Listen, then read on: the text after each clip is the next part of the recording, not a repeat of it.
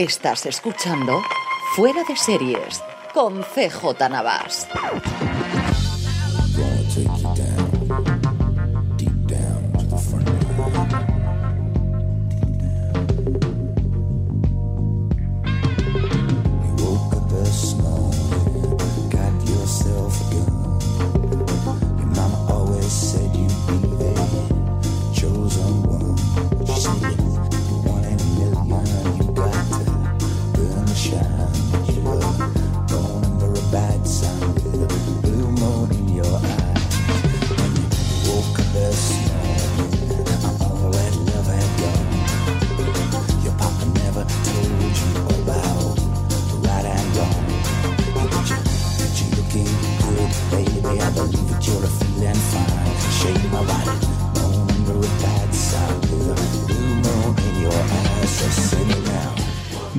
Una puerta al azar en el Ministerio del Tiempo, California, estás escuchando FDS Review, el programa semanal en el que analizamos, comentamos y destripamos una serie, una temporada o, como en esta ocasión, un episodio en concreto de una serie de televisión. Hoy vamos a hablar de la vuelta del Ministerio del Tiempo, vamos a hablar del primer episodio de la segunda temporada y para ello tenemos al otro lado de la línea, igual que la semana pasada, don Francis Arrabal. Hola, muy buenas, CJ, ¿qué tal? Eh, eh, ¿Ha llegado el frío Málaga o son todo eh, mentiras de la gente del norte y allí seguir yendo en camiseta y en la costa y estas cosas? Cuéntame. Ojalá, CJ, ojalá. Esta mañana ya... Te has tenido una chaqueta y todo, ¿no? Ya el 16 de febrero hemos tenido que sacar la chaqueta del armario. O sea, ya habéis bajado de los 20 grados, una cosa espantosa. Esto, bueno, bueno, sí, sí, hoy al menos 10 grados. Eso aquí es como. Eso, no, es, no, es, mundo para vivir, eso no es país para viejos, como decía aquel. Totalmente, totalmente. Esto, no puede ser. Hay, hay que hablar la puerta del tiempo y no, no hemos trasladado a Islandia, pero vaya, ¿de qué manera hoy? hay, que hablar con el responsable. Esto no puede ser. Aquí igual. Aquí me toca ponerme chaqueta. ¿Pero esto qué es? ¿Pero esto qué es? Eh, don Miguel Pastor, desde Siberia, ¿cómo, ¿cómo va la cosa en la capital del reino? ¿Os nieva o no nos nieva, tío? El otro día nevó, eh, ayer, el domingo estuvo nevando un poquito, sí. Sí, sí, y como crucemos la sierra ya para arriba, eh, ya está. Eso me comentaba. De nieve. Antes de hablar con vosotros, que hemos grabado Slumberland el primer episodio y preguntaba a Julián Clemente, Julián me ha dicho, sí, la sierra está toda, toda nevada. Falta ver la capital. ¿Y eh, esto con la boina esa de que teníais allí del tema este de no aparcar y eso, os afecta algo o qué? No, si quita un poco, si viene agua, quita un poco eso y podemos circular por la ciudad. Eso está bien, tío. Eso está bien. Sí, sí, está bien. Estoy para trabajar. Sí, por eso te digo. Al menos hacemos alguna cosita. Em, vamos para allá, como todas las semanas, a hablar del Ministerio del Tiempo eh, sin spoilers o en la, cosa más reducida eh, primero acerca del episodio y eh, luego, como siempre, ponemos la sintonía, esa preciosa canción que, que, de la que se habla muy poquito, tanto de los títulos de crédito como de la canción, que a mí me gustan mucho, me parecen muy... algo, algo ha muerto de fondo, de ruido. ¿Eh? Francis, Francis, ¿qué te pasa? Creo que, me, creo que me van a caer del techo, ¿eh? Pero, pero, pero... aquí acaba de encender un taladro. Pero, acaba de parar que... Eh, ¿En serio? Literalmente. No, no, podéis tener frío, tío. Os volvéis locos. y después de si Florentino Pérez conoce ese está aquí, tú que maneja el, la cúpula más Ay, Dios mío. En fin, el texto, ¿eh? ordenémonos que si no, no hablamos eh, del episodio. Eh, vamos a hablar, como siempre, como os digo, primero un poquito eh, sin spoilers del episodio, de lo que nos ha parecido en general, de cómo hemos visto la vuelta eh, de forma Ministerio del Tiempo, con números decentes en la línea de lo anterior, un serie del 14%, un poquito por debajo de mejor, evidentemente, que el final de la temporada en cuanto a audiencia, un poquito por debajo de lo que fue el estreno de la temporada del, primer episodio de la temporada pasada, más o menos lo que, lo que esperábamos. Eh, y luego, como siempre, pondremos, como os decía, la sintonía con eh, la letra que a mí, me, con el, perdón, la, la, sintonía que a mí me gusta mucho de los títulos de crédito y pasamos después a hablar ya con tranquilidad de lo que nos ha parecido el primer episodio. Así que, eh, ronda rápida inicial de qué os ha parecido el episodio eh, en, abstracto comparado con la primera temporada. Eh, don Miguel Pastor, empecemos por ti. Me ha gustado mucho, pero, mucho, mucho. Eh, la semana pasada yo lo vi en el preestreno, como os conté en el fuera de series. Lo vi con la gente de la prensa, que son los ministéricos más fans, y ahí el que no cogía una, cogía otra, y, y es genial. En un cine lleno de, de fans, pues fíjate. Me encantó. Yo creo que además es una serie muy para disfrutarla en ese enfoque. Es una serie sí, sí, muy sí, para disfrutarla. Sí.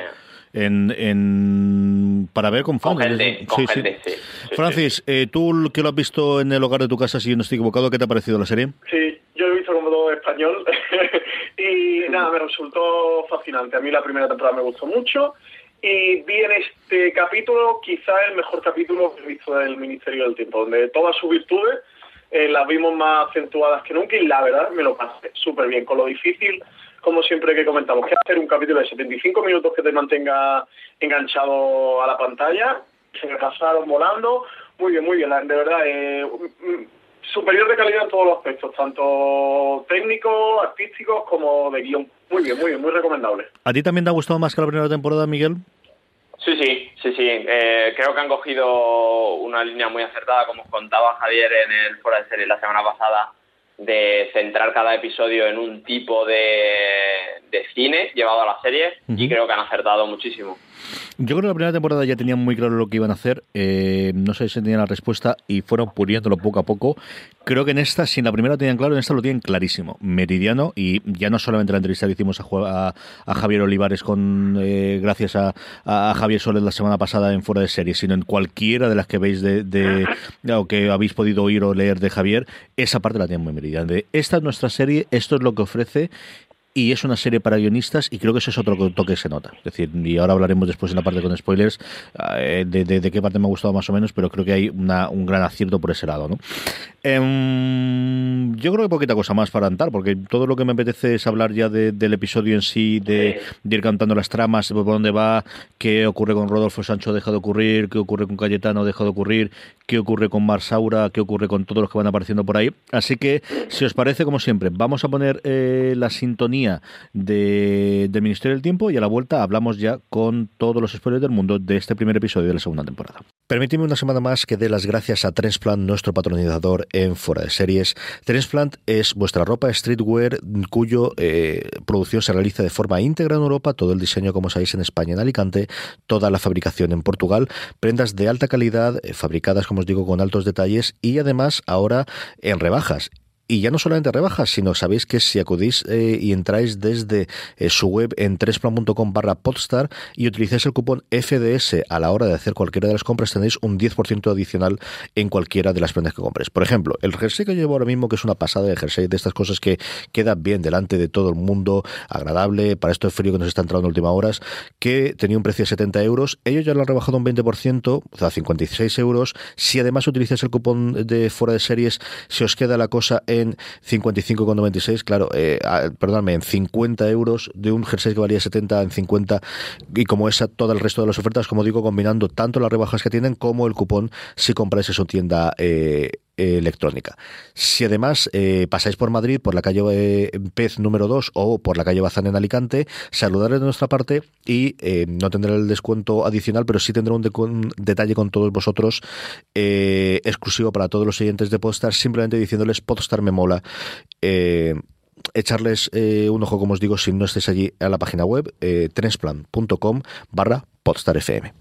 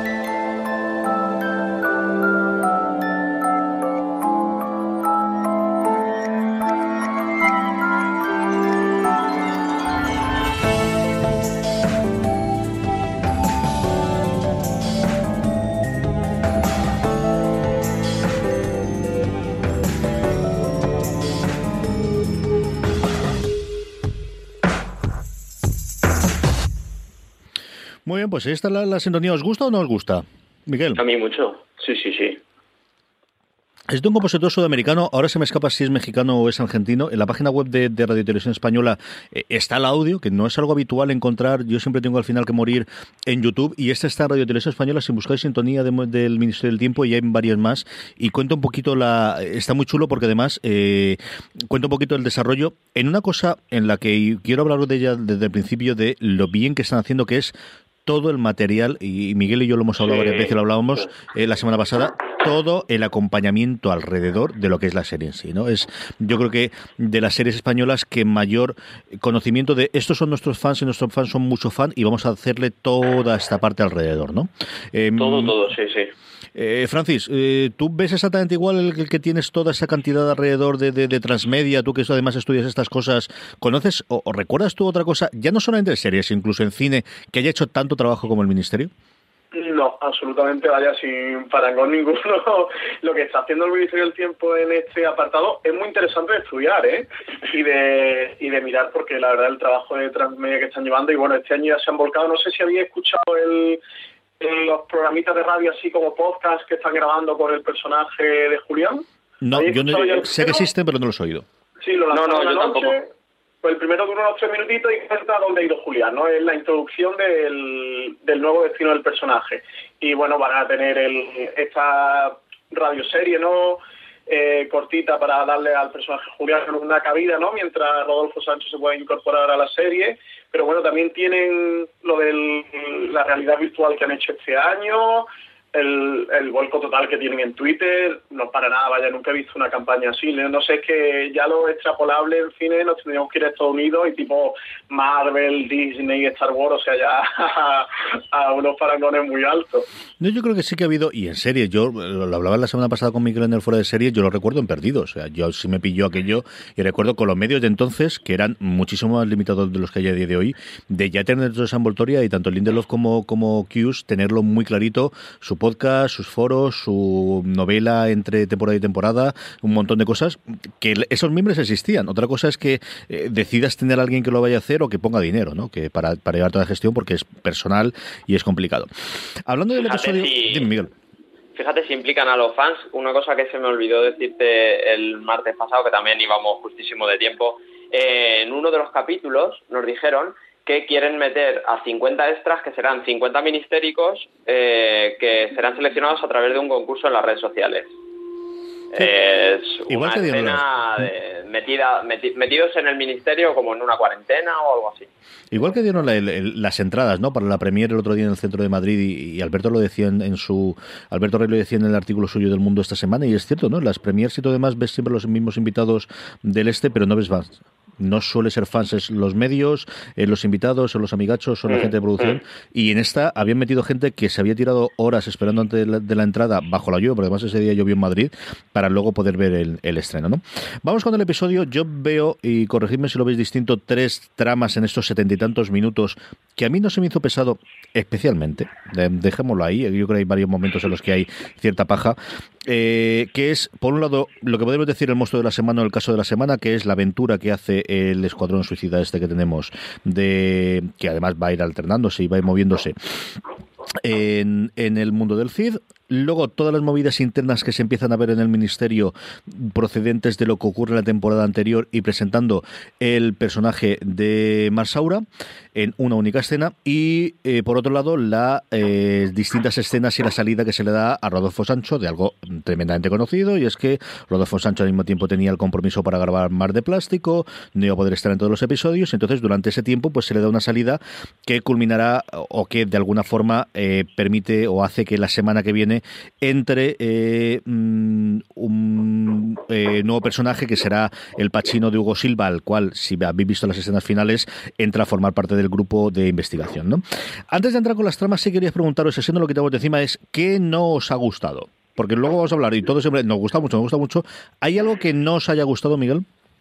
A mí sí se me hizo un poquito largo. También es verdad que el horario no me cuadraba mucho. Si yo lo hubiera visto en casa me había cuadrado más, pero a las 10 de la mañana empezó a hacer un poco largo. 70 minutos de, las 10 de la mañana. Pero, pero también he leído a, a Francis que comentaba esta mañana lo de la previa. Nosotros, claro, no hemos visto previas, pero me ofende bastante lo de las previas. ¿Se cargaron 15 minutos de previa, Francis? No. Sí, sí, sí, sí. Se cargaron 15 minutos. Sí, yo el, fue el punto negativo ahí. Después, alguien por Twitter me comentaba y me decía, también lo hacen con Cuéntame. Y yo le decía, digo, bueno, si lo hacen con Cuéntame tendrán que empezar en Año Nuevo, porque como tienen que repasar Cuéntame hasta el capítulo del día, madre mía. Eh, sí, ah. por lo visto, una estrategia de televisión española. Yo la desconozco, ¿eh? Yo... Miguel. Yo el Ministerio del Tiempo lo veo en la web una vez que ya está publicado y este primero pues en la Premier pues no hubo no hubo eso. Pero cuéntame que si la sigo la veo todas las semanas y me ofende muchísimo que empiecen a las 10 y 20 y hasta las 11 menos 10 no empieces a ver capítulo porque te tratan como si fueras tonto y te tuvieran que explicar todo lo que ha pasado hace 7 días es una burrada. Es que además pensaros que ya no el espectador ministérico, pero el espectador casual, o el que pasa, el que diga, oye, me la han recomendado y tal. Tú le metes 15 minutos y ese señor o señora a los 5 minutos se ha ido del canal. O sea, se ha ido. Porque dice, pero bueno, ¿qué me, qué me estás contando? A tener aquí 15 minutos metiéndome cortes que que se lo habrán trabajado todo lo posible, que lo habrán hecho con la mayor buena intención, pero no funcionan de ninguna de las maneras tener a una 15 minutos. 15 Yo al me levanté para hacerme una infusión y claro, cuando vine ya había empezado el capítulo y dije, digo, manda, mm, ¿se puede decir raro?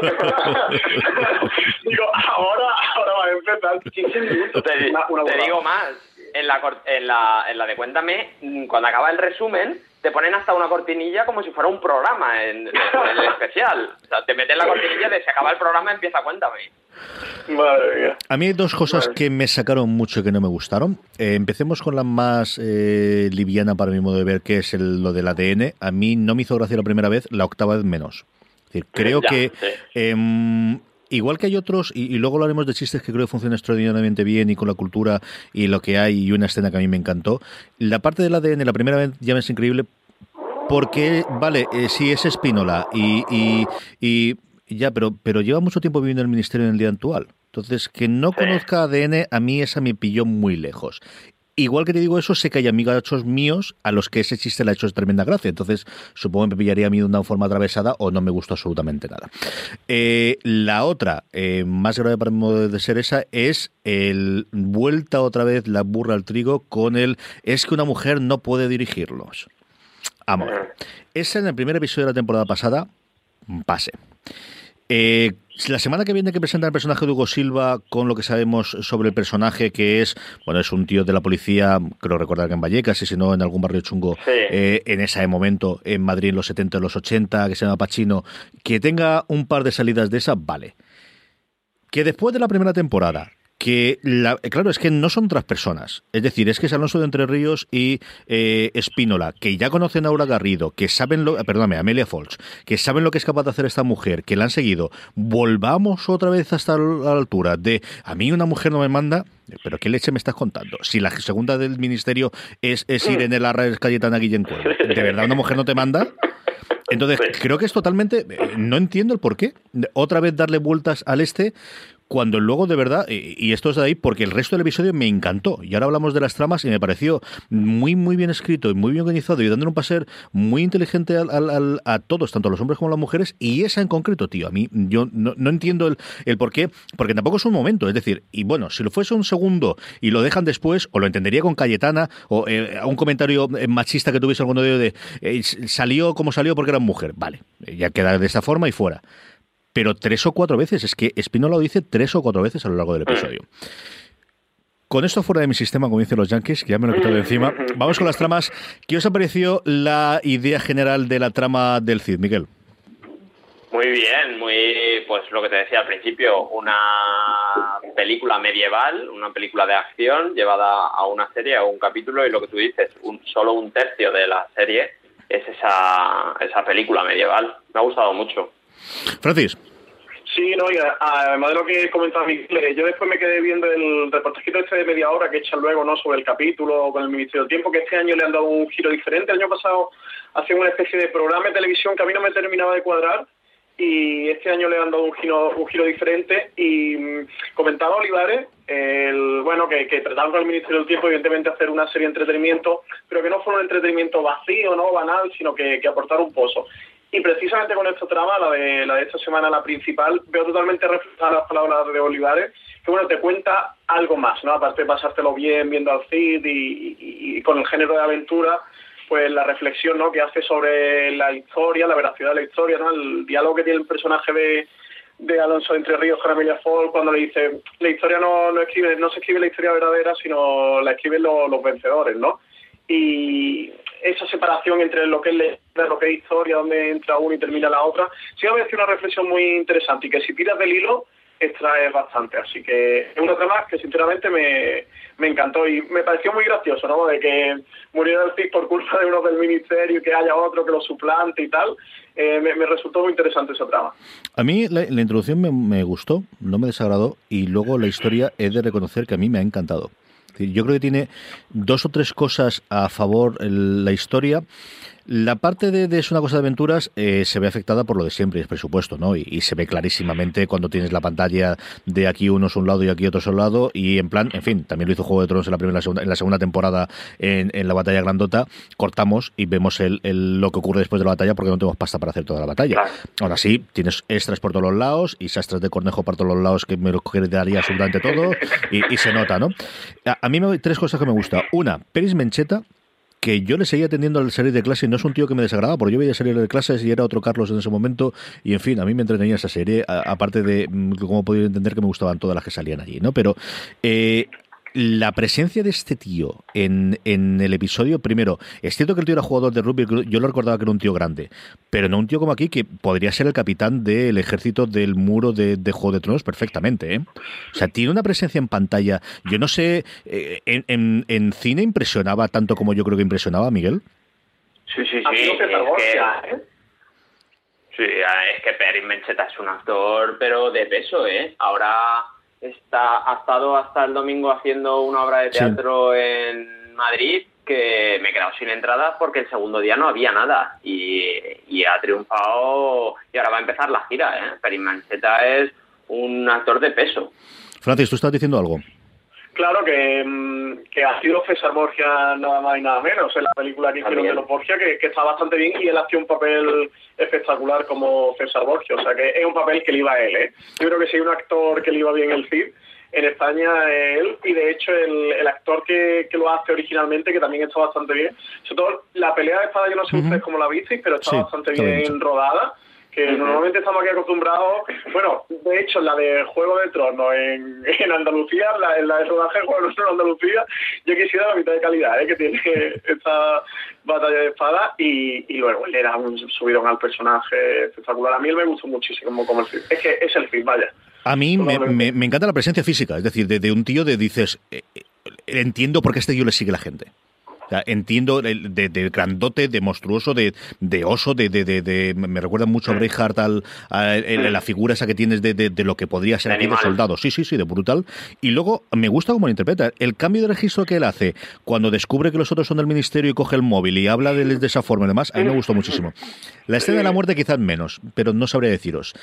Y luego, a mí lo que me encanta del guion es, hay dos partes de la reflexión, que es, por un lado, el él cómo alguien es capaz de sacrificar su vida por haber dado la palabra y seguir de esa forma. Y una cosa que constantemente Olivares y la serie comenta que es eh, lo mejor de, España siempre son los héroes olvidados o los héroes anónimos y como todo lo demás. Pero vamos, lo hace Olivares igual que lo hace eh, David Simon cuando habla de que todos los problemas siempre son los mandos intermedios que son los que lo hace todo y es en Generation Kill y es en The Wire, es en todos los demás. Pero como siempre hay héroes anónimos que están dispuestos a sacrificarlo todo y en este caso es él, el, cómo lo hace. El jugar con ese caso, de, el jugar con el, la historia del CID es cierta porque alguien ha cogido la historia del CID y la está recreando y esa, eh, paradoja temporal me gustó mucho cuando jugaba sin darle, sin buscarle tres al gato, ¿no? De, haces eh, suspensión de, la incredulidad, te tragas que esto funciona así y el que le estudie el cantar del Mío Cid es lo que hace que realmente ocurra el cantar del Mío Cid y viceversa. Y luego la mujer esa aceptación de esa mujer de cuando en la conversación de ya sé que no es mi marido, pero es que es mucho mejor que mi marido. ya sé, ya ¿eh? sé que a mí no me quiere, o, a lo mejor sí, pero que siempre tendrá la otra mujer. Eh, eh, la escena en la que ella se confiesa a, a, Amelia Falls y luego en la muerte, cuando él, y es una cosa que ves cantada, que va a decir el nombre de la verdadera mujer y ella se va a quedar al lado y decir, estoy aquí, mm. cariño mío, estoy mm. aquí, a mí esas dos cosas me encantaron, de verdad. Francis. Sí, son escenas de pelo de punta total, ¿eh? Miguel, ¿tú querías comentar algo?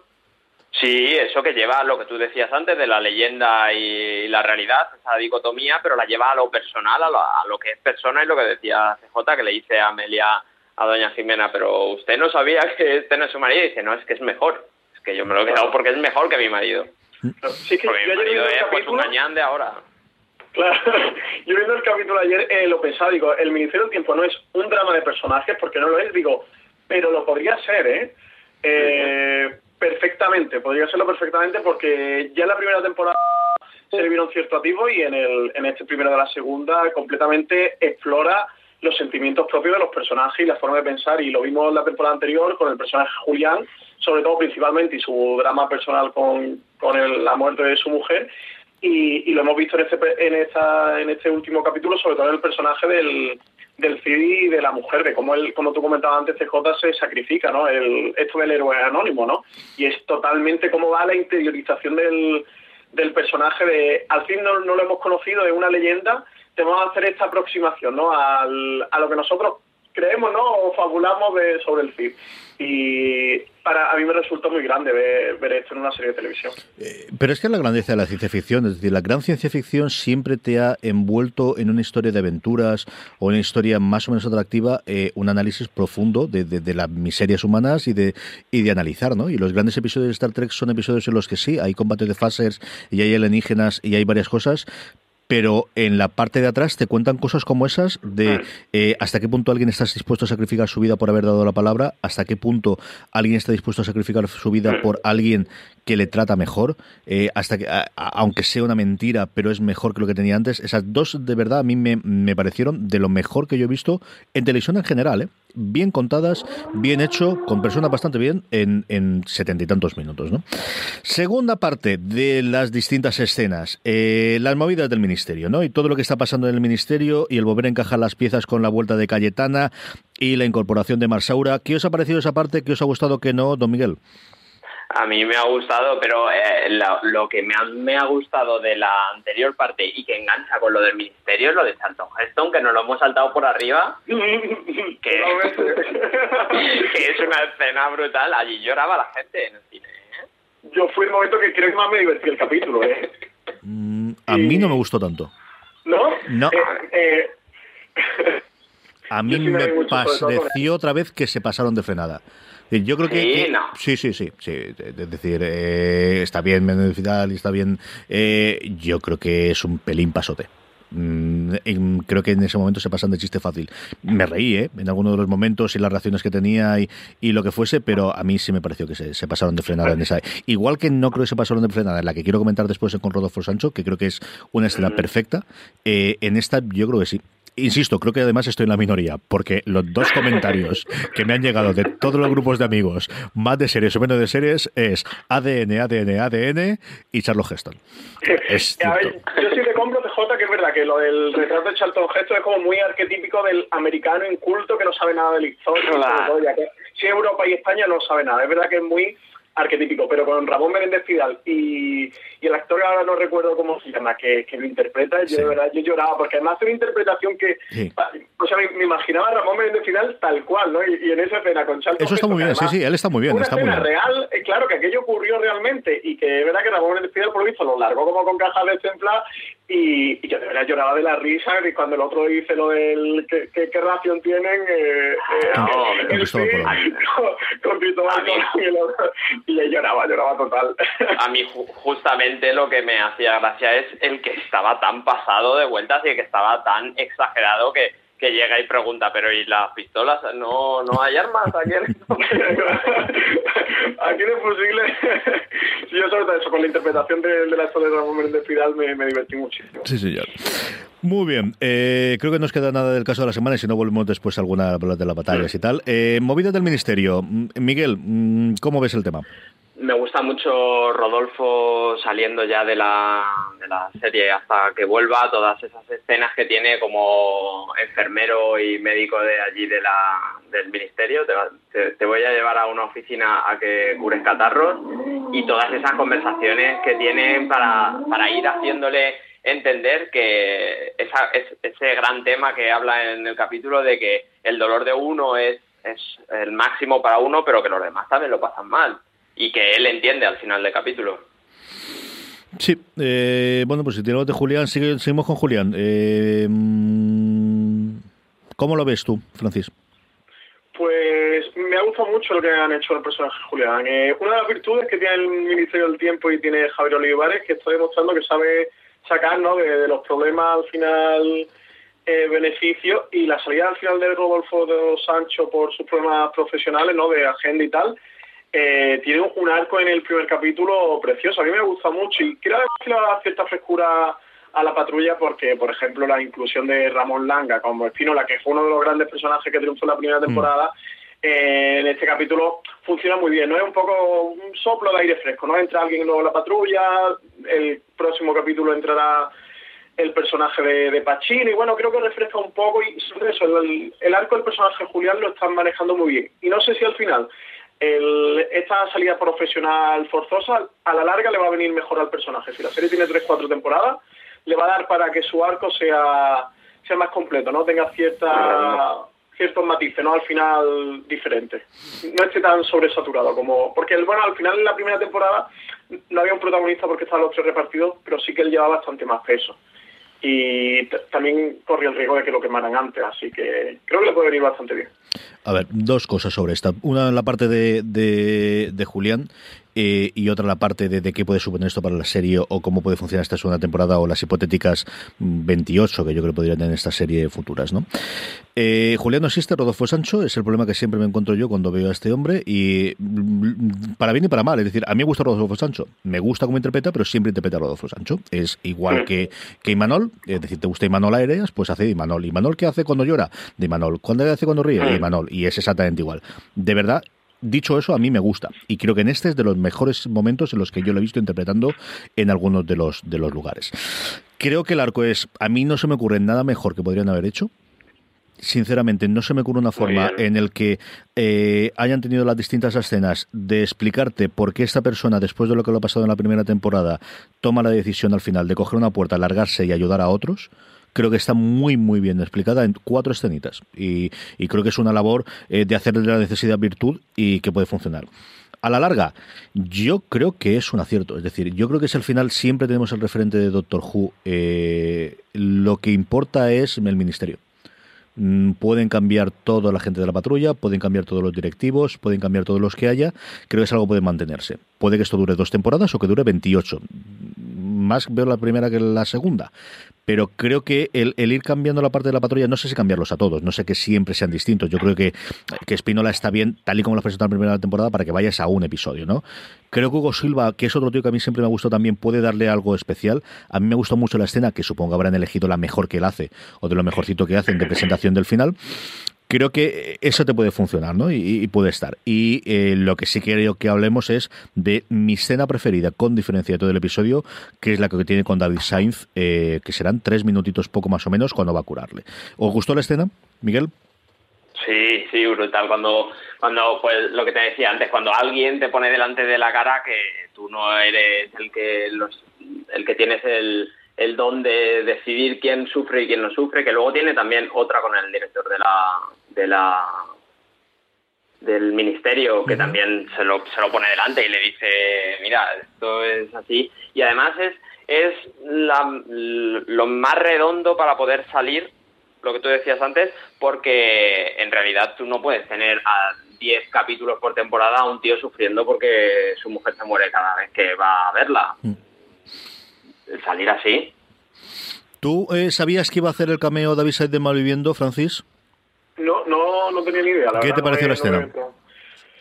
pues a mí no me ha apasionado tanto como a vosotros. Sí me, sí me gusta al final la salida, que, que es el personaje ¿no? que, que bueno, lo, va introduciendo al final al destino que, que ha cogido y tal, porque si no recuerdo mal, el que le comenta lo de Cuba, ¿no? Pues estoy equivocado. Sí, sí, es él. Sí, ¿no? Es el que cuenta... Él viene de una de las batallas, se cuenta las anteriores y dice mucho peor fue la cosa en Cuba.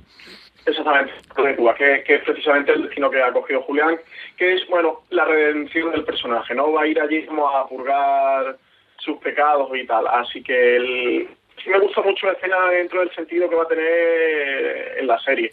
La escena concreta, yo bueno, no, no, no me mató del todo. No sé, creo que quizás como el acento que él le daba, no le intentó así dar al personaje, yo no lo terminé de ver mucho, porque sí que una de las cosas que me gusta mucho de la serie, y creo que aquí Javier Olivar es muy inteligente, que se rodea de muy buen reparto. Y, constantemente con todos los personajes que van saliendo en la serie, son actores de primer nivel, y eso si no es Roberto Langa, es Mencheta, o es Aura Garrido, o es Nacho Frimeda, o es Cayetana Guillén Cuervo, o es Juan Juega, lo que sea, y al final todo es tan fantástico. Y yo fíjate que su personaje, el de, el de él, me descuadra un poco dentro del tono de la serie.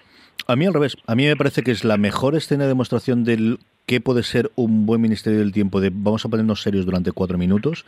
El cuando a él, igual que por el otro lado, habla de eh, todo el caso del CID, habla de las tramas o, de las dos ideas, a mi modo de ver que os he comentado antes, aquí es nuevamente el sentido de responsabilidad de esto es lo que ha ocurrido, pero ni de lejos ha sido lo, malo de antes. Eh, yo soy un trabajador de esto y me dedico a esto porque ayudo a otras personas y como os he dicho antes que me sobraban otros chistes, creo que aquí el chiste de y aquí tiramos mal viviendo, a mí me hizo sacar una sonrisa no insistieron sobre el más, no hicieron ningún chiste no hicieron ninguna referencia al nombre suyo de su personaje en, la web serie, no hicieron nada más. Tuvo justo el punto eh, eh, para que aquellos que hayamos visto y que sepamos de lo que estamos hablando lo hemos identificado, te arranque una sonrisa o una carcajada de los labios y aquellos que no, bueno, pues lo pasas adelante y no hay ningún problema. Y a mí me encantó esa escena, ¿verdad?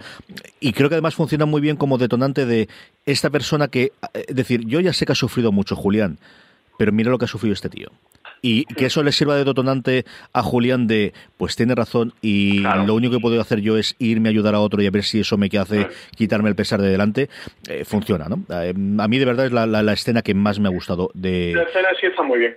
del, del, episodio.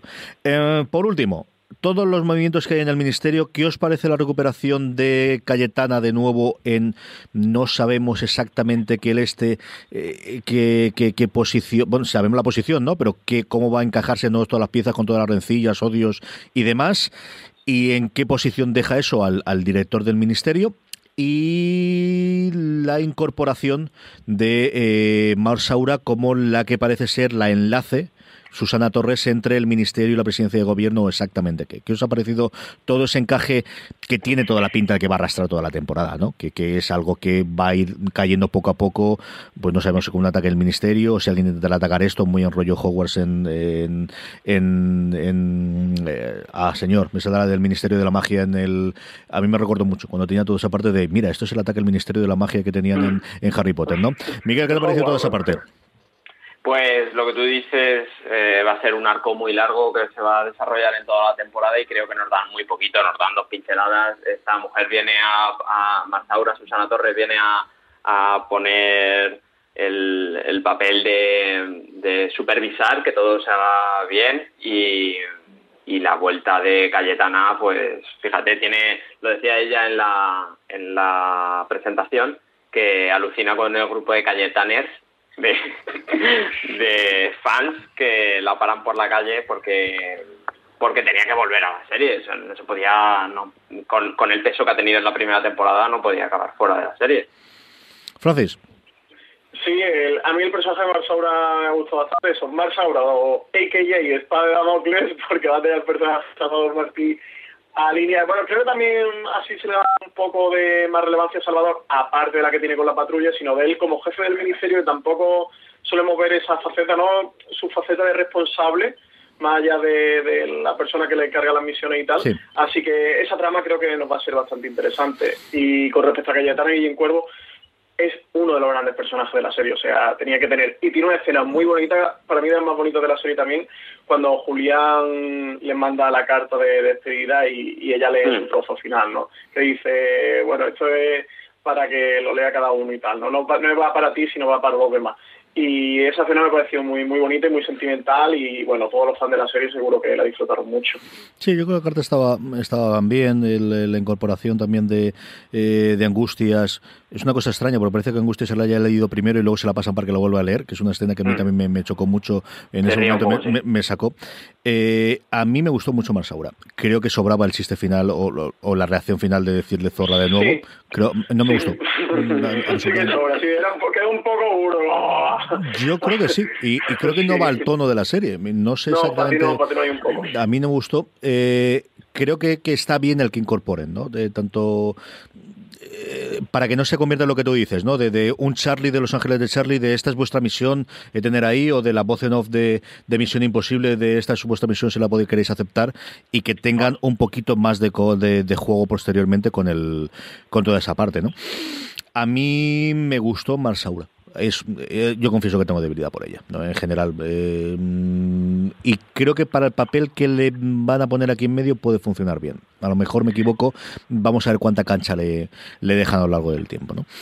Eh, escenas que os hayan gustado, aparte de las que hemos comentado ya, escenas que os hayan gustado de la, de la serie. Primero, Miguel divertida la de cuando están en el bar al principio, en la cafetería del ministerio, eh, con toda la tontería de las bravas y eso, pero me, encantó que saliera Velázquez otra vez. Y claro, Velázquez, que te va a regalar para tu cumpleaños? pues un retrato y ahora véndelo. y el hombre va y lo, se lo regala, pues claro, como sería él en su época, pues mira, una bagatela. una bagatela, como para, bueno, no he hecho ahí en cinco minutillos.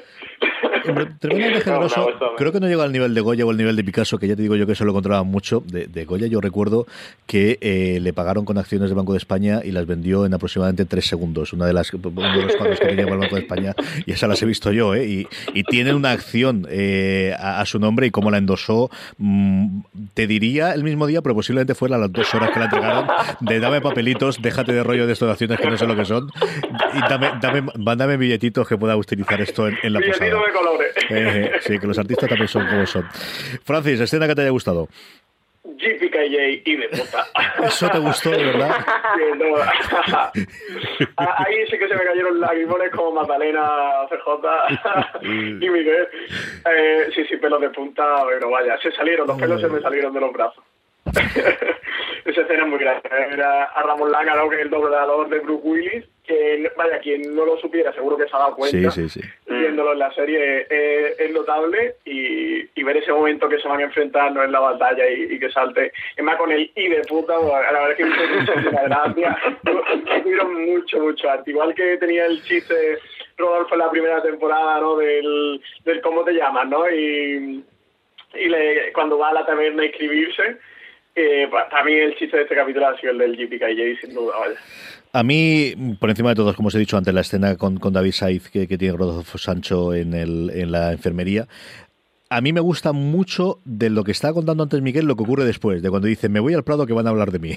y, está aquello a reventar y no sé si voy a tener sitio.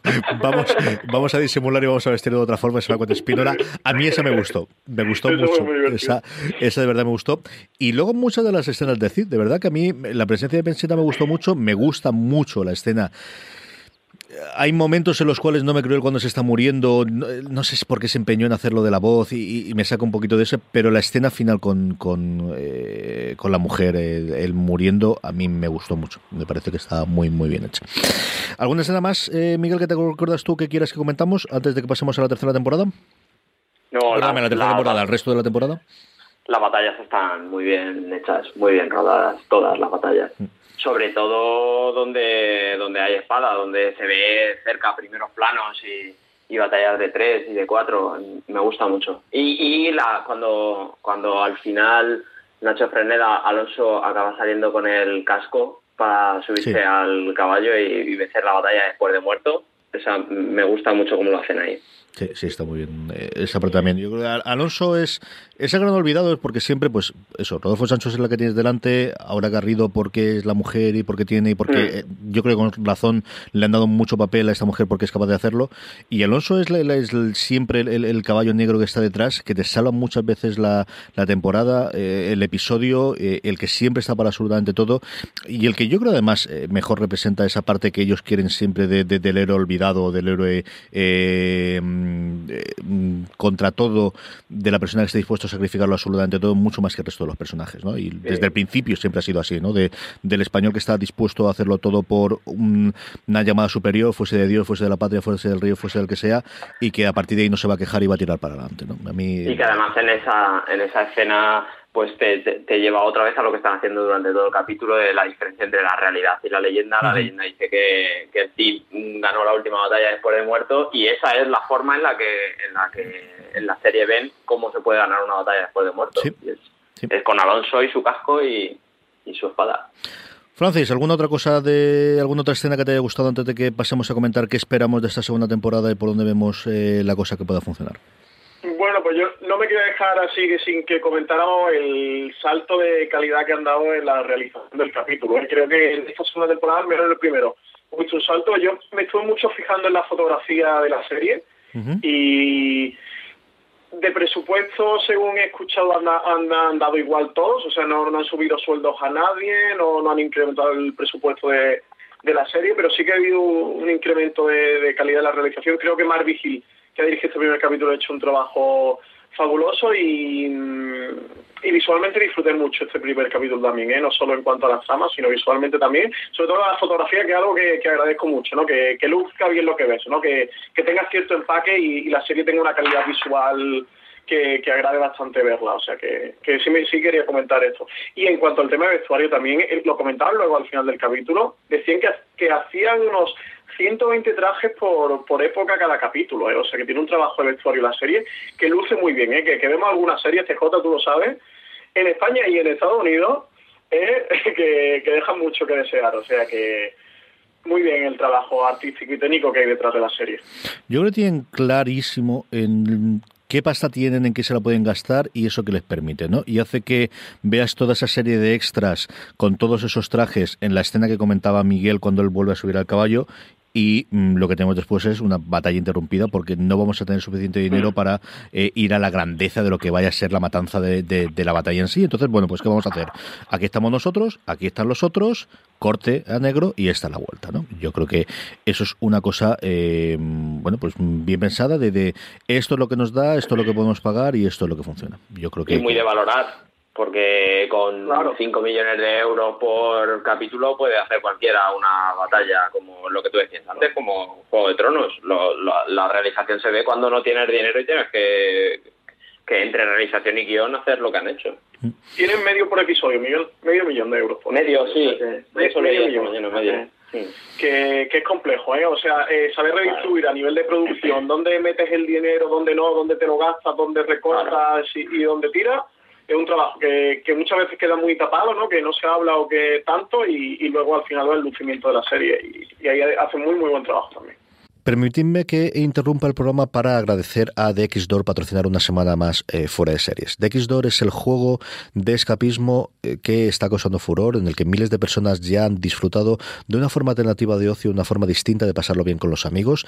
Estaréis en una habitación de la que tendréis que seguir mediante pistas visuales, eh, buscando, organizándose entre vosotros, buscando, abriendo mm, distintos cerrojos con distintas llaves que os llevarán a otros cerrojos, que llevarán otras llaves.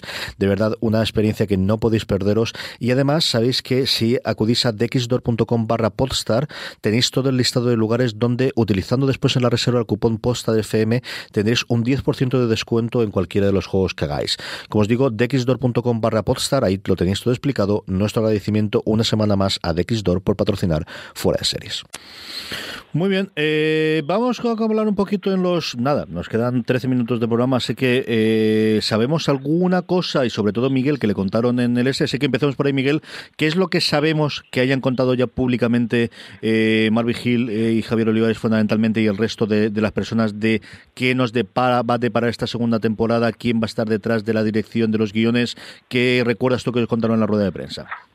Bueno, sobre las temáticas son 11 capítulos. Dijeron que se iba a homenajear a, Cervantes, ahora que es el aniversario. Eh, se iba a hablar de la gripe española. Los últimos de Filipinas, un homenaje que parece ser que Javier eh, tenía muy, muy, muy en su, en su mm, diana el, dar a lo, a lo que tú hablabas antes, los héroes que no, que no se les ha dado esa el reconocimiento.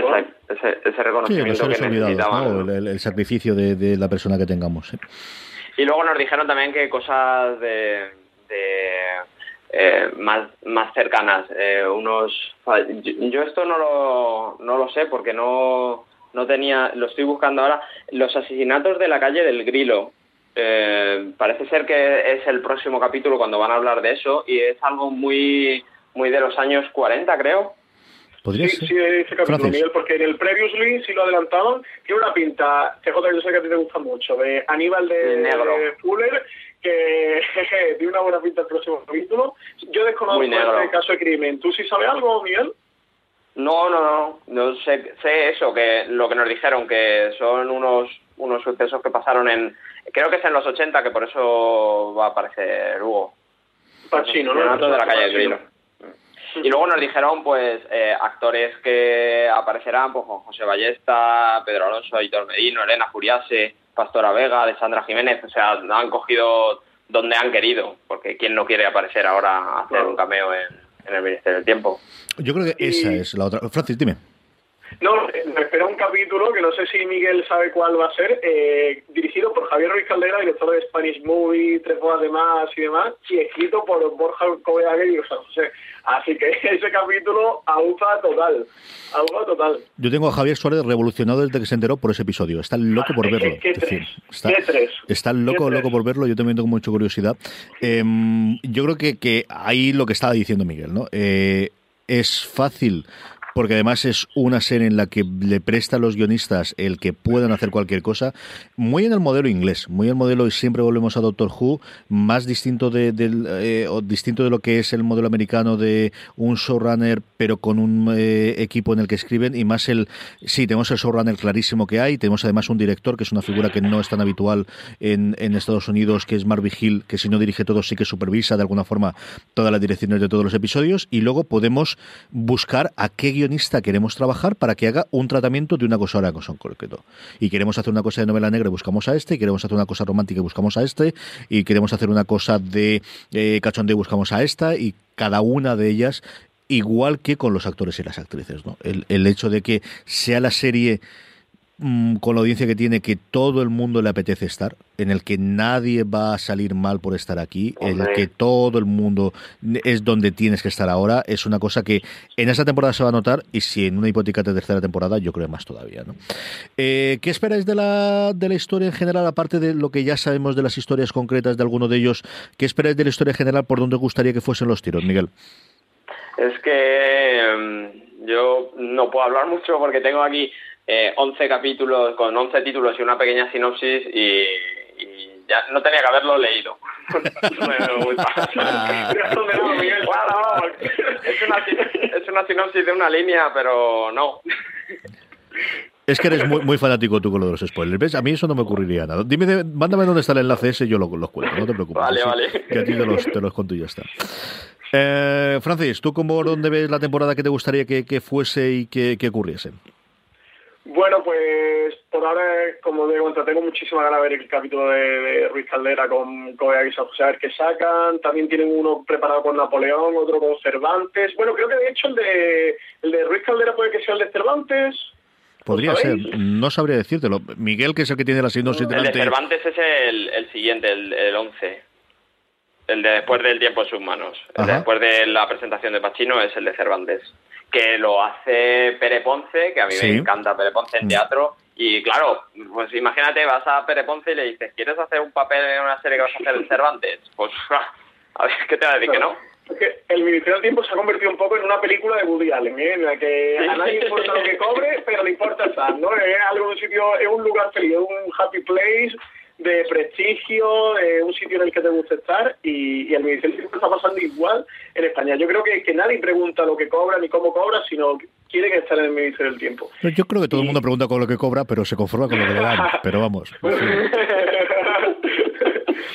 Pero, Yo creo que ese es el sí, lugar, es decir, es que no hay otro. Es decir, no hay un eh, estadio 2 en el que vayan a hacerte obras de teatro para, para aquí, no hay. Y es una cosa relativamente amable, sabes que va a quedar bien y, y- y vas a hacer, sea un personaje completo como, como el caso de Pere Ponce que decías tú, sea un cameo eso como el de David Sainz, eh, muy cuidado, muy mimado y, y muy para, para Muy lo que está buscando ellos, sí señor.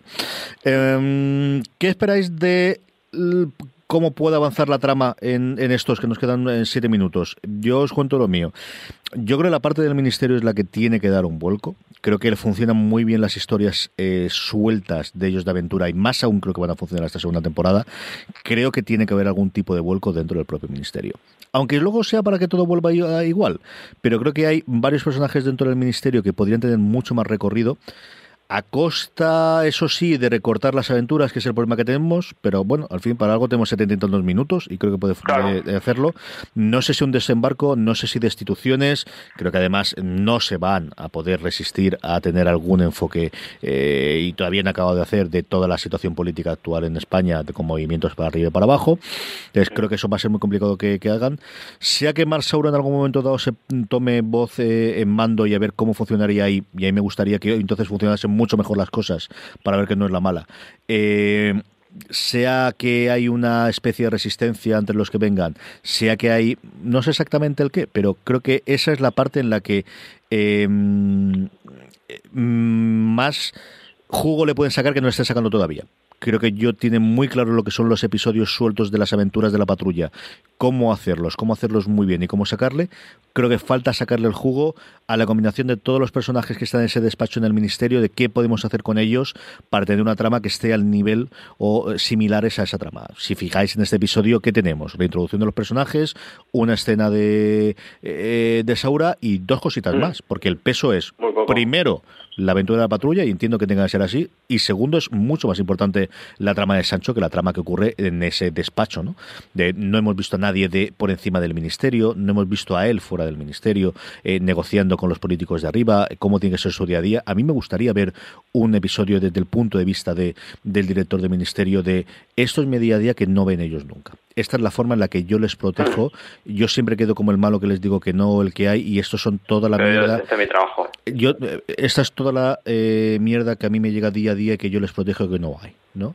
Igual que también me gustaría mucho cómo sería, y es una debilidad de un episodio de, de, de eh, perdóname, de la nueva generación de, de, Star Trek, que a mí me encanta de la última temporada, que se llama Lower Decks, que habla de personajes eh, muy bajos en la escalafón de, de, de, la Enterprise y cómo es el día a día suyo. Me encantaría ver cómo es el día a día de un tío muy, muy abajo del ministerio, para el cual la gente de la patrulla es a lo que aspiran y cómo se encuentran con ellos y eh, cuando su día a día es coger y sellar informes o hacer informes que los otros utilizan para las aventuras, el cómo se ve. Yo creo que es un episodio que quizás en la segunda temporada no pueden hacer, pero sí en una tercera o en una cuarta, pero que me gustaría, ¿no? El cómo es alguien que entra en medio porque ha estudiado posiciones a bombero y no aprobó, porque estudió posiciones no sé cuándo y no aprobó, entró en correos en su momento y después en la, reestructuración de los de los 90, cuando cierra correos y la caja postal y de repente lo hacen en los correos actuales.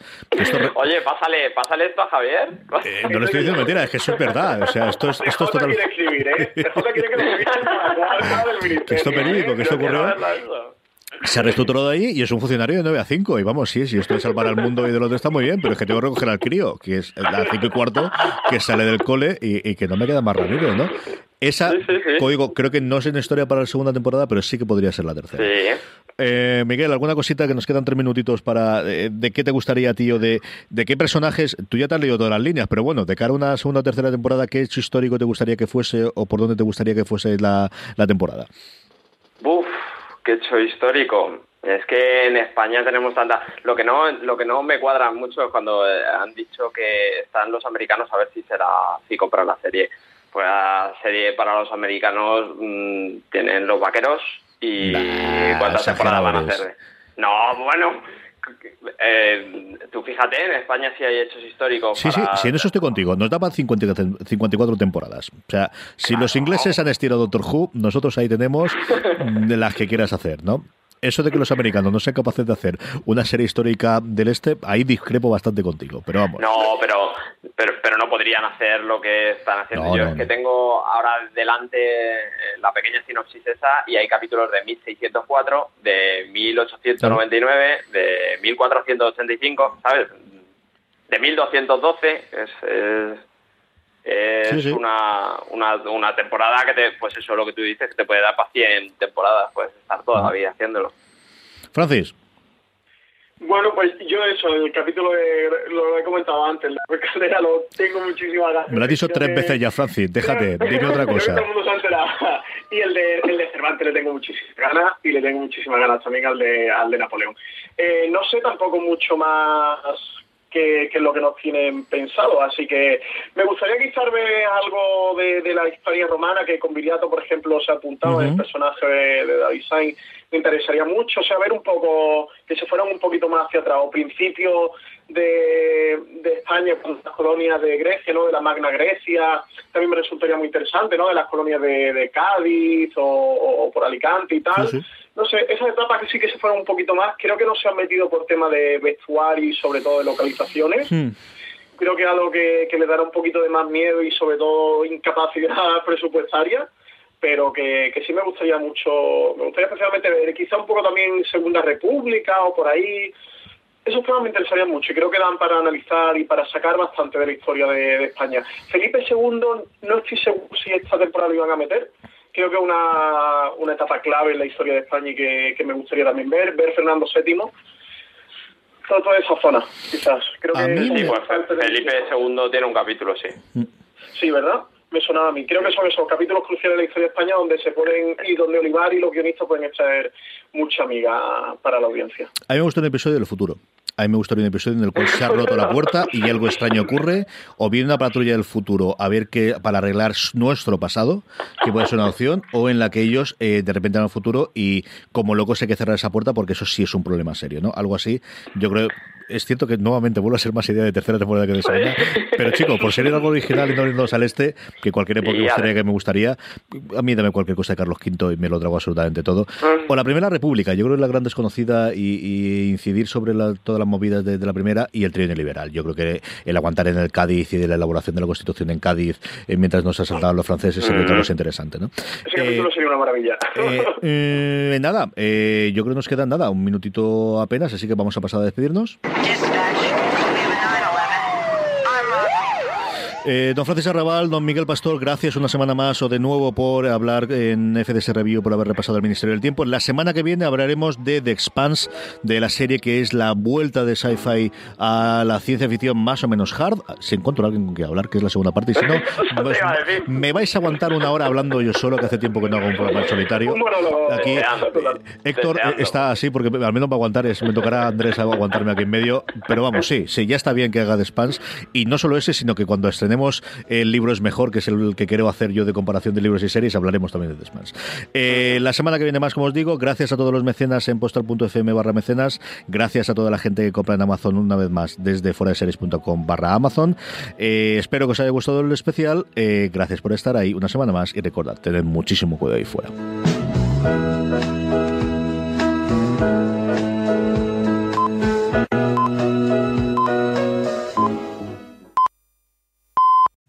Yo no quería irme de este FDS Review, aunque ya haya sonado la sintonía y todo, pero no quería irme sin oír la opinión de este primer episodio del Ministerio del Tiempo de don Javier Suárez. ¿Cómo estamos, querido?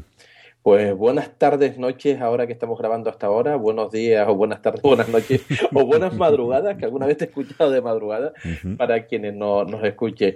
Antes que nada, pedirte perdón a, ti y a, la audiencia que no he podido estar en el review entero, las obligaciones de papi imponen y a ti te tocará las reuniones escolares que empiezan para media hora y, duran toda la tarde.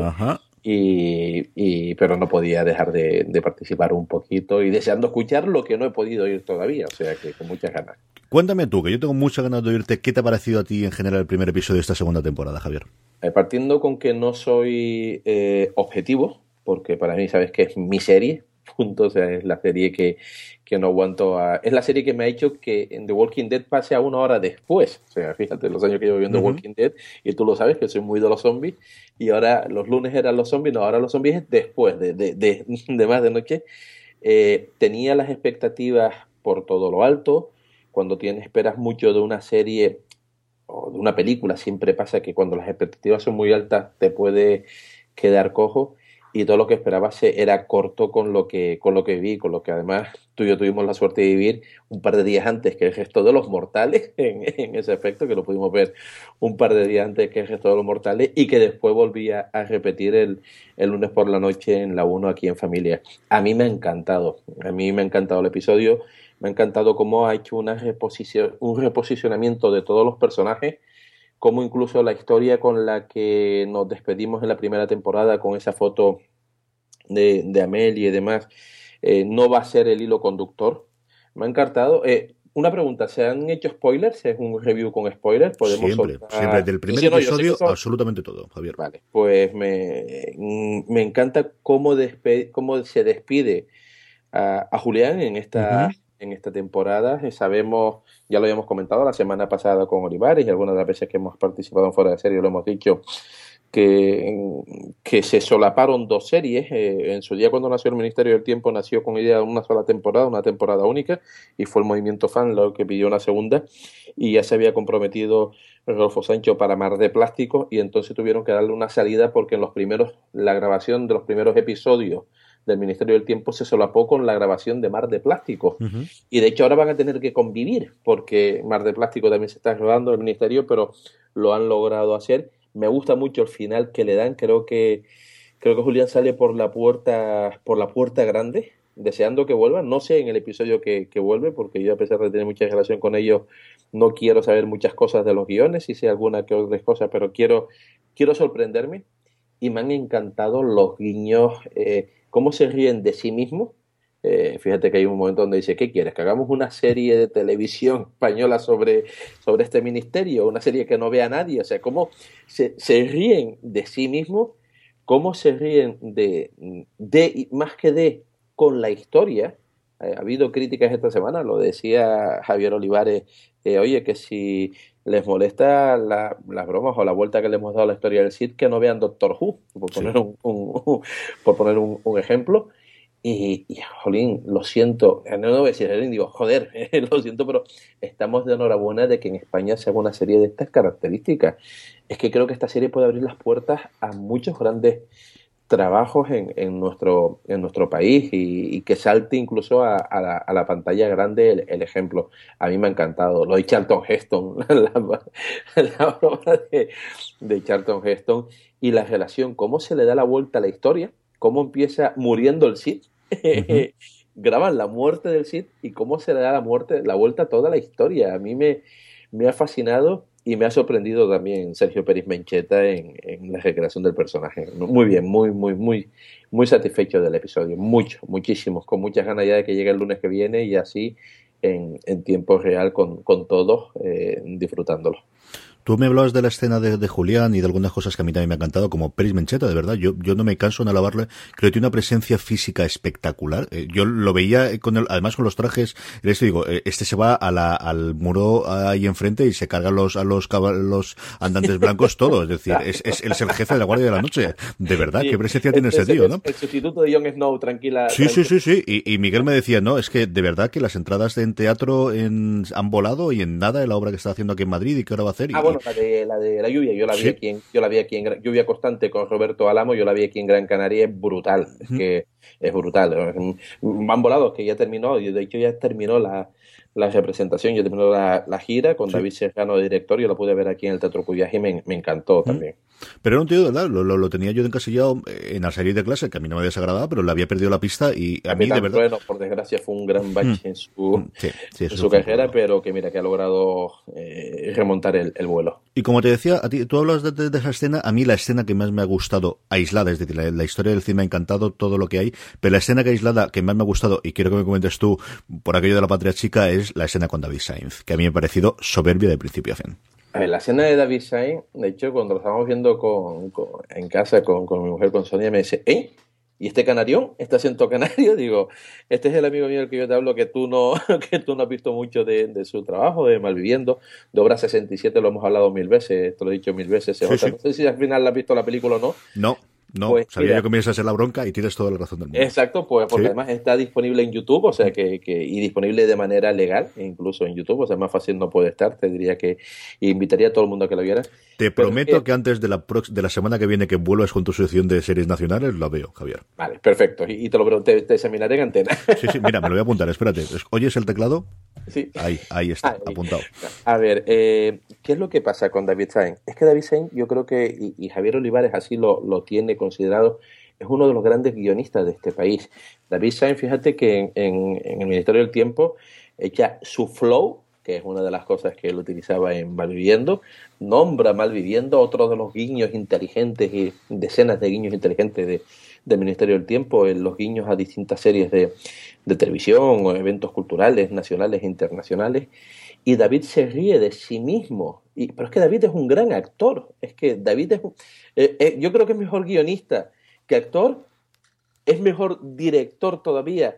Eh, no mejor que director que guionista, pero como director, cuando veas Obra 67 me entenderás. De verdad te lo digo, director me parece soberbio, muchas ganas de, seguir viendo lo que este hombre es capaz de, dirigir como en, cine y con medios tradicionales pero es que aquí yo esos cinco minutos eh, me parecen grandiosos y adelanto que yo tengo muchas ganas. David Sainz ha incorporado al equipo de guionistas estables de la serie, uno de los guionistas que, que junto con Javier Olivares, con Anita Schaff, con todo el, equipo del Ministerio del Tiempo está escribiendo con, con ellos y yo confío mucho en los toques eh, irreverentes, porque David es un escritor, un guionista muy irreverente, muy muy sarcástico, muy irónico, pero también muy directo. O sea, su serie Malviviendo es tremendamente directa. Eh, y Hora 67, y la otra serie que sacó más para un público un poquito más mayor que Malviviendo, y ahora se me acaba de ir el, el nombre de otra webserie también, que ya, que ya empezó y terminó. Eh, a mí me gusta, me gusta mucho y es un orgullo, ¿qué quieres que te diga? Eh, yo pues uno se le hincha un poquito el peso cuando ve a un chico de aquí, de, de Las Palmas de Gran Canaria pues triunfando a nivel nacional porque sé que le está costando Dios y ayuda a salir adelante y esta oportunidad para él le puede venir muy bien y, me alegro mucho que Javier Olivares confíe en, un crack como David Sainz. Yo creo que es una muy buena noticia que se haya incorporado al equipo de guionistas y creo que es un tío para seguir la pista muchos años, Javier, de verdad. Yo, eh, de, esto de, este tío puede hacer cosas grandes, desde lo primero que vi de él, ¿eh? de, a ver si le dan oportunidad, a ver si le dan medios, eh, que es la parte siempre complicada, ¿no? El, que te la busques. Y creo que además pocos tíos tan valedores puede tener con Javier Olivares que le proteja y le dé ese salto y crear escuela, ¿no? Algo que siempre ves en las series americanas que a partir de una serie, pues ejemplo Expediente X, ¿no? Que tenemos ahora la cantidad de gente que ha salido posteriormente, de guionistas que ha cogido, y yo creo que eso es otra cosa más que podría hacer el Ministerio del Tiempo en España. Que a partir de ahí salga gente dispuesta a hacer series nuevas, a ver si tienen medios y les dan posibilidades, pero creo que eso puede funcionar, ¿no? Yo lo que estoy muy contento es que fue líder de audiencia de la noche. Fue una noche muy repartida, mm. fue una noche muy tremendamente repartida en las audiencias. Es lamentable, es triste, es penoso como programas como realities como el este de Casados a Primera Vista o como se llama Antena 3, pues prácticamente le, le, disputa el primer puesto a una serie como El Ministerio del Tiempo, dice mucho de la inteligencia de la cultural televisiva de, de, nuestro, de nuestro país.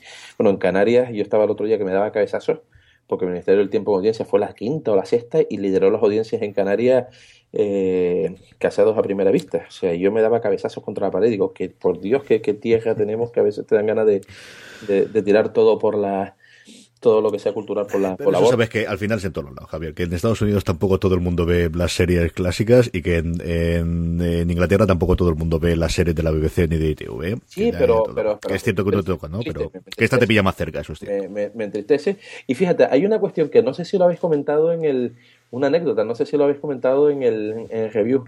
¿Quién era el Cid? ¿Lo comentasteis? No, no, no, no. Eh, Francis llegó a comentarlo creo que algo, pero no la, el, el, actor, no, no llegamos a comentar nada. No, eh, ay, tenía que estar yo ahí. Mira, Francis, Francis Arrabal, mi, amigo Francis. Yo juraría, sí, sí, yo creo que, que Francis algo empezó a decir y me suena ahora por encima. ¿eh? Antonio Velázquez, el protagonista de, de Buscando al Norte. Antonio, fíjate, las coincidencias de la vida en la misma semana estrena serie que es Buscando al Norte, la que ya hablaremos en, en eso. Antonio Velázquez era el sitio. Yo, de hecho, no lo sabía, además. Antonio no lo sabía. Cuando lo vi, dije, uy, es Antonio, es Antonio. Y es el que hace del sitio, del sitio original, del sitio antes de, antes de, de morir. Curiosidades de, de, nuestro mundo televisivo serie que estrena el día siguiente en Antena 3 y aparece pues haciendo un, un pequeño cameo, porque no es más que eso, un cameo en eso. Y después pues todos los personajes de la serie Juan Gea, Cayetana, mm, en Cuervo, me, encanta el personaje Cayetana, eh, todos los ministéricos, todos los ministerios, todos los, los ministerios, esa, esa comida en el, en el bar que van entrando mm. todos, eh, como es un momento de reencuentro, de posicionamiento, de poner todas las fichas en la en el tablero. Si te das cuenta, CJ, lo que nos decía la semana pasada Javier Olivares, que la serie no, no va a cambiar, no va a ser mm, el, la, la, historia de la foto no va a ser el, la trama central, va a seguir teniendo su historia de, de procedimental al estilo ministerio. Hay que ver ahora la incorporación de, de Hugo, de Hugo Silva.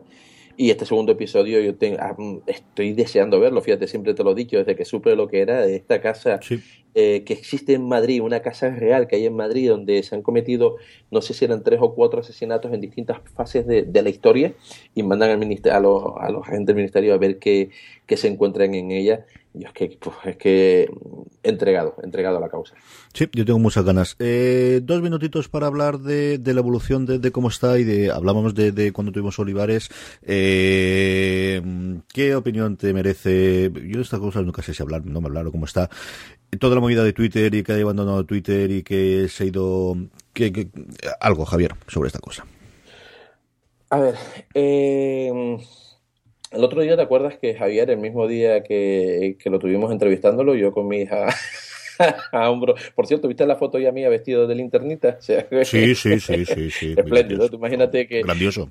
Cumbre, como decía aquel. Qué, qué situación. Eh, y ya Javier Olivares nos adelantó que era un día complicado porque él que había criticado el número de la academia, si si eso no es plagio o piratería, el número inicial, y te acuerdas que él nos comentó que gente de la industria, aparte de los trolls generales, eh, las críticas normales a Javier no le importan, pero eh, notó como un pequeño linchamiento. ¿Te acuerdas que él no los adelantó? Perfecto, sí, sí, me acuerdo perfectamente. de al día siguiente, a los dos días, yo Javier soy amigo de él y lo tengo activado en Facebook, vi eh, un post de, Javier diciendo que dejaba Twitter, que había cancelado su cuenta de Twitter porque estaba cansado de, los trolls insultos que recibió de algunas presiones, eh, no presiones, pero sí algunos mensajes velados de la gente de, de la propia industria es que aquí no se puede criticar a la industria. Y a mí me ha pasado, y tú lo, tú lo sabes. Eh, por ejemplo, esta semana, incluso el artículo que escribí sobre el carnaval, que no sé si lo leíste, el de Antonio San Juan, que se convirtió en viral, eh, porque critiqué lo, lo, que sucedió en el carnaval de aquí, de, de, nuestra tierra,